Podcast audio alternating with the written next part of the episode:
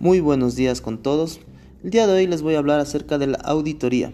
¿Qué es una auditoría? Es un proceso de evaluación sistemático e independiente con documentos que respaldan para el proceso, para determinar el cumplimiento de diferentes criterios implementar en su organización. Se clasifica en interna entre organizaciones entre entes acreditados.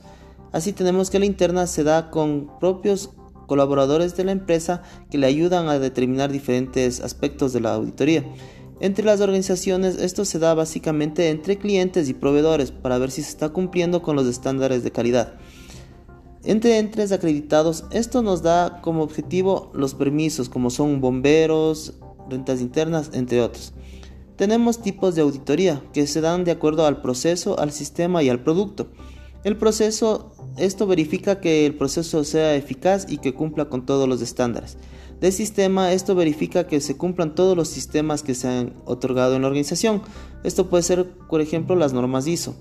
De producto, que se cumplan todas las especificaciones que el cliente ha solicitado en su producto.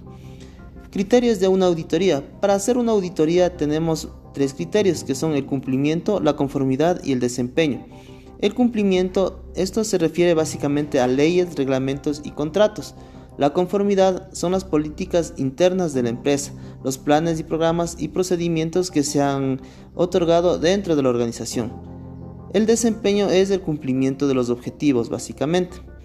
¿Con qué frecuencia se debe realizar una auditoría? La auditoría debe realizarse de acuerdo a la importancia que ésta tiene el desempeño de los colaboradores y los resultados. De acuerdo a estos parámetros podemos identificar con qué frecuencia se deben hacer las auditorías.